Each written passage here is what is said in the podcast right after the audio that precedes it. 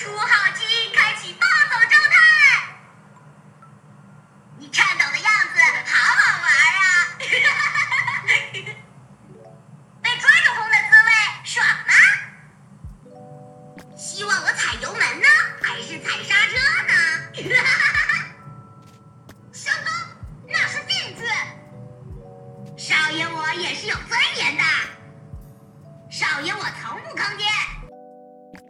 王者荣耀英雄背景故事：刘禅。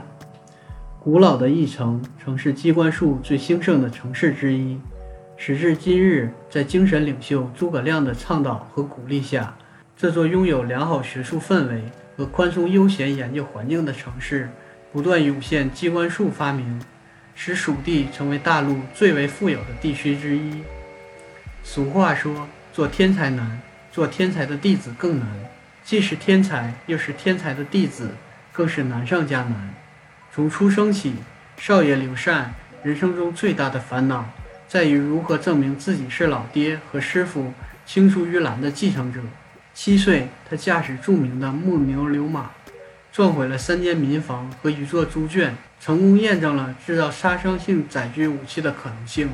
从此，天才之名开始流传。八岁，他初步走上战场。作为后备驾驶员，将运载的粮包倾到紧枯水期的河道，成功开辟一条捷径，为最后胜利创造了出其不意的贡献。十岁，他已不满足于驾驶，自行设计全新破坏性载具，强大功率、拉风熊猫造型，有效弥补驾驶者身高的特制座椅，令荣城人们津津乐道。自然，老爹和师傅会成为历史。自然，老爹和师傅会为历次实验摧毁的民房、农田和树木买单。十二岁，全面升级初号机后，他认为有必要全面检验自己的发明。于是，天才小霸王刘禅做出了生平第一重要决策：他离家出走了。目标：挑战全大陆机关术第一、魔道第一的树下三贤者。目标。挑战全大陆机关术第一、魔道第一的树下三贤者。然而，雄心壮志的计划仅仅实践了一半，便戛然而止。随着血族之王徐福与枭雄曹操的结盟，三分之地被卷入了战乱的漩涡中，赤壁大战一触即发。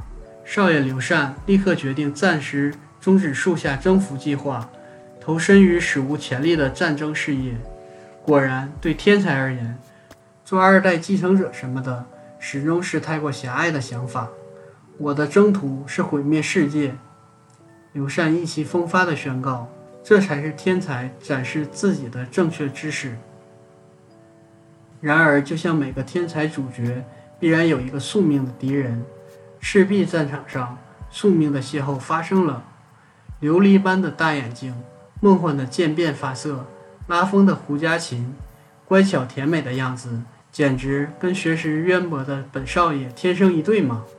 经历了长达十八又三分之二秒的对视后，少爷的脸红了。啊，好像全面沦陷了。似乎荣城小霸王的继承者之路依旧漫漫。少爷我也是有尊严的。历史上的他，刘禅，三国时蜀国开国皇帝刘备之子，史称后主，小名阿斗。《三国志·蜀书》上有专传介绍，刘禅系刘备甘夫人所生。出生之后，在战乱中颠沛流离，两次遇险，均为赵云所救。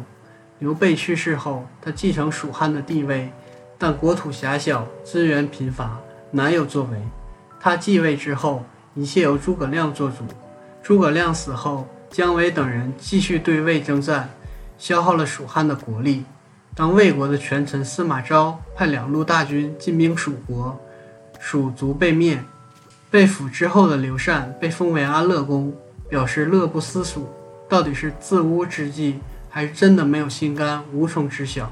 但是由于《三国演义》小说的描写，阿斗成为饭桶的代名词。